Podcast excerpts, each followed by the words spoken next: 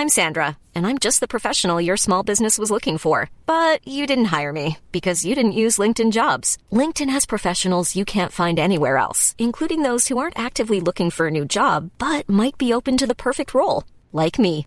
In a given month, over 70% of LinkedIn users don't visit other leading job sites. So if you're not looking on LinkedIn, you'll miss out on great candidates like Sandra. Start hiring professionals like a professional. Post your free job on linkedin.com/people today.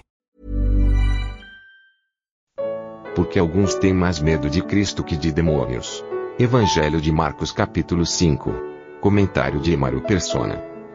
Tem um hino de que as crianças cantam que diz assim: Com Cristo no barco tudo vai muito bem.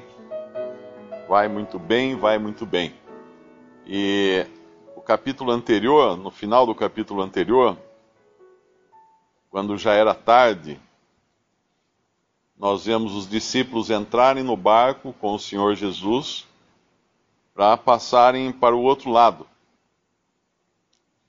Uh, quando fala de mar nos evangelhos, não é, não é mar, não é oceano, é, é o lago de Genezaré. É um lago, é água doce. Quando fala de peixes, provavelmente é tilápia. E ele tem no máximo 10 quilômetros de, de largura ou de extensão. O ponto mais, mais distante são 10 quilômetros. Então ele não é, não é normal um, um, lago assim, com ondas altas, como no mar. No mar você tem ondas altas, né? E, e nós vemos aqui grande temporal de vento e subiam as ondas por cima do barco de maneira que já se enchia. No versículo 37 do capítulo 4. O que era isso? Nós sabemos que existe o príncipe das potestades do ar, que é Satanás. Ele tem poderes sobre o ar. Lá em Jó, quando Deus permite que Satanás afligisse Jó, uma das aflições que ele impõe a Jó é um vento. Um vento que veio dos quatro cantos, um vento estranho, derruba a casa onde estavam os filhos de Jó. Porque Satanás tem poder também sobre os elementos.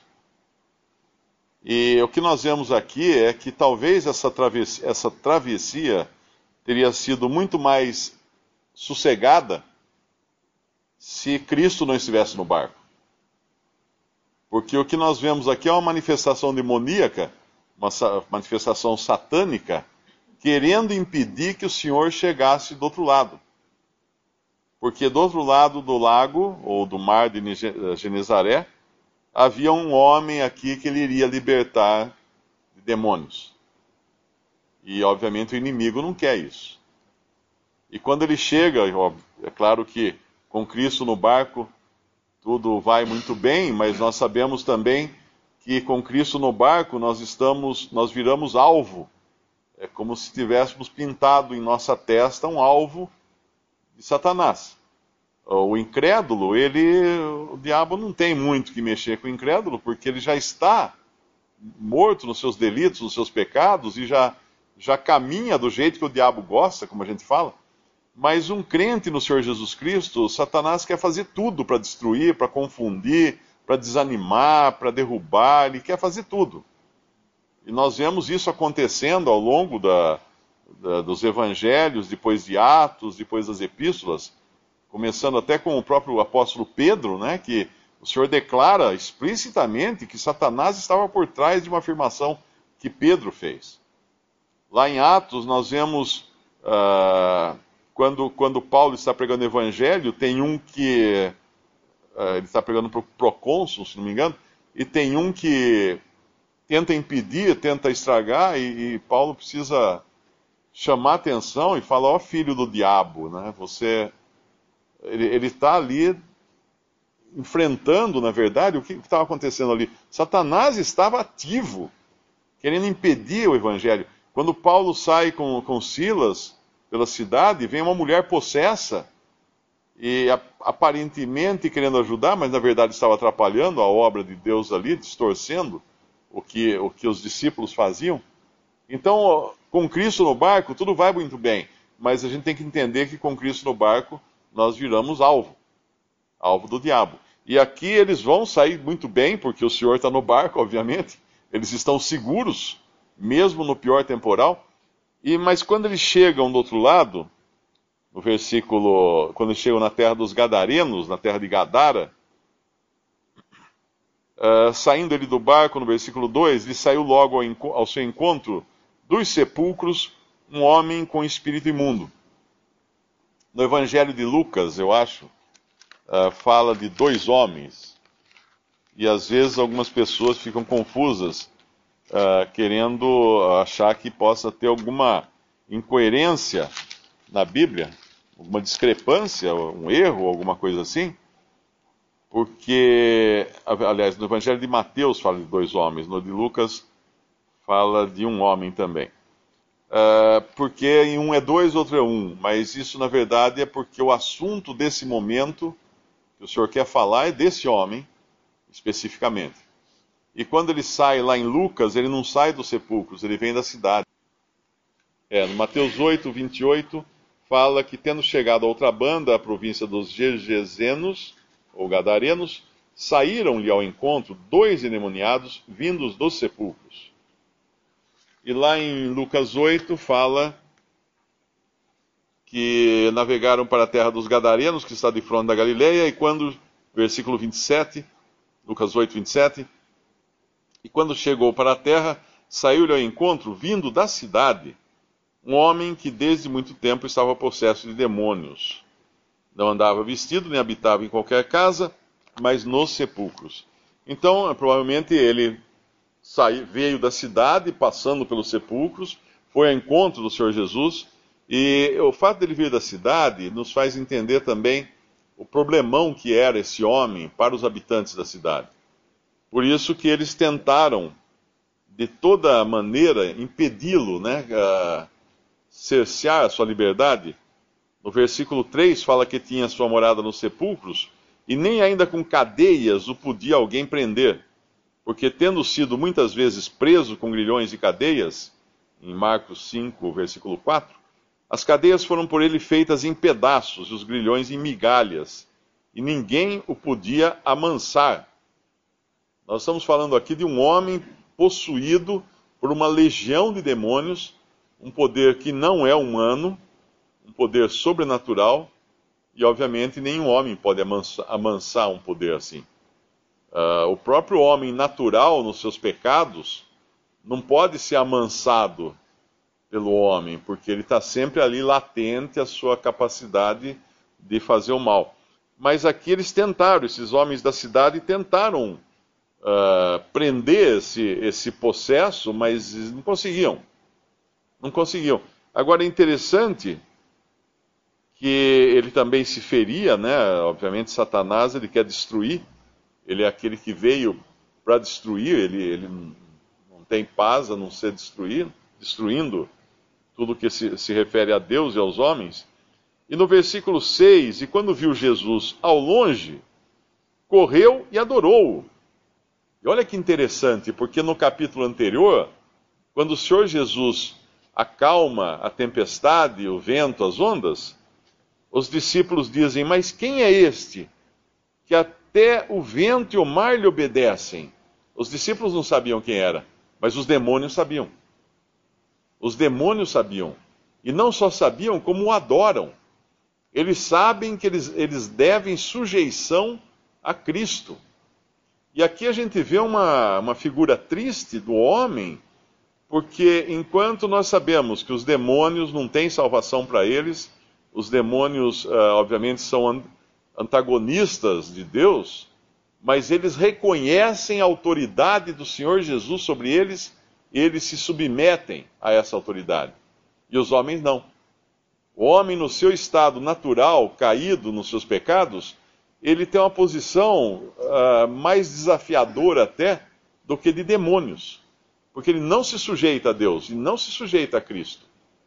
Ele é totalmente rebelde a Cristo, ele não percebe o que ele está fazendo. Mas os demônios reconhecem, viu Jesus ao longe, correu e adorou-o E clamando, versículo 7, com grande voz, disse: Que tenho eu contigo, Jesus, filho do Deus Altíssimo? Conjuro-te por Deus que não me atormentes. Porque ele dizia: Sai deste homem, espírito imundo. E perguntou-lhe: Qual é o teu nome? E ele, ele respondeu, dizendo: Legião é o meu nome, porque somos muitos. E rogava-lhe muito que os não enviasse para fora daquela província. No outro evangelho fala que ele fala, por que viestes nos, nos perturbar antes da hora, uma coisa assim? Porque os demônios sabem que eles estão com os dias contados. Eles têm um tempo para fazer o que eles estão fazendo, mas eles sabem que virá um momento em que ser, eles serão julgados, não tem escapatória para eles.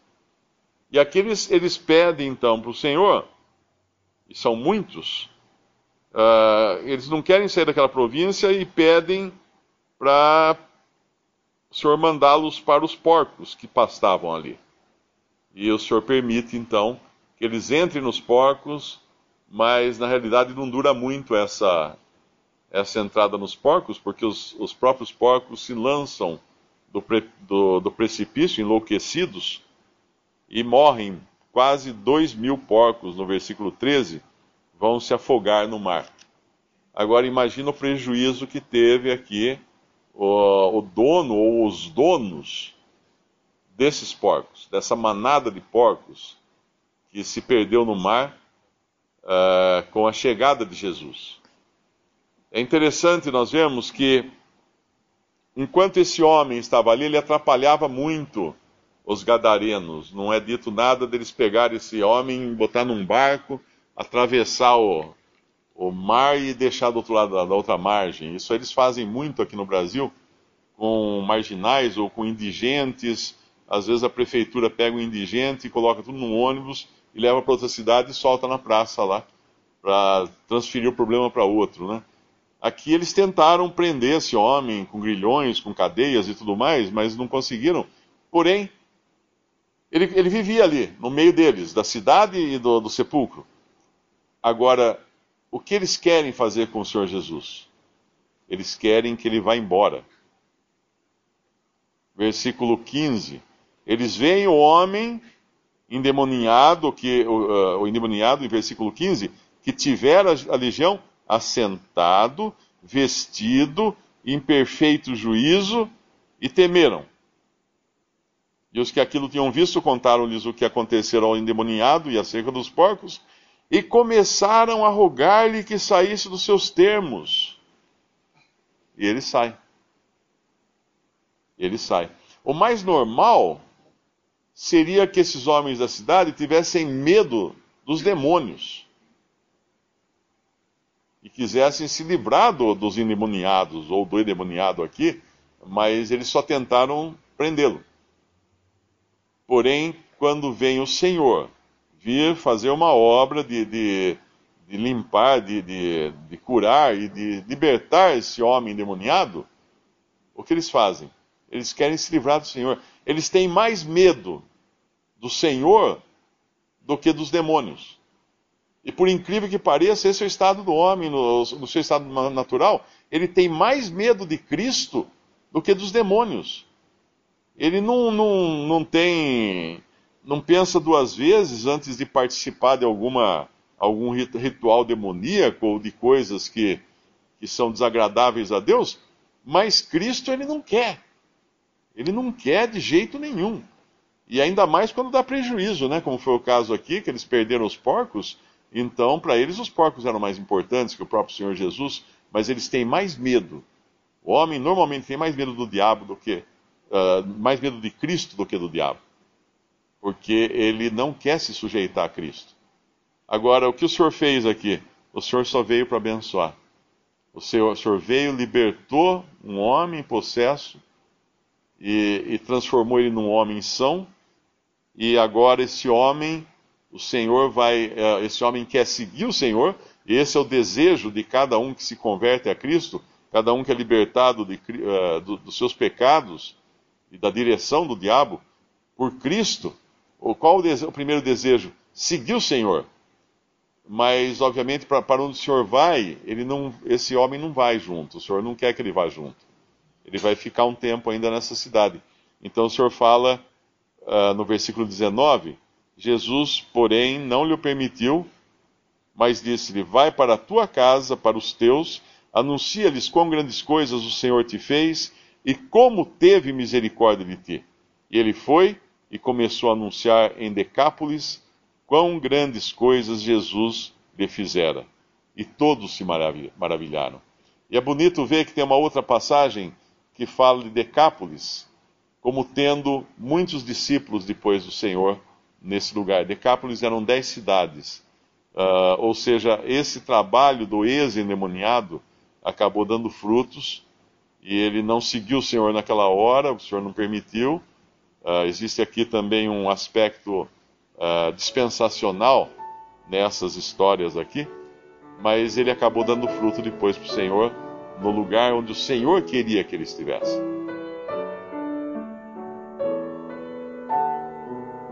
Visite respondi.com.br. Visite também 3minutos.net.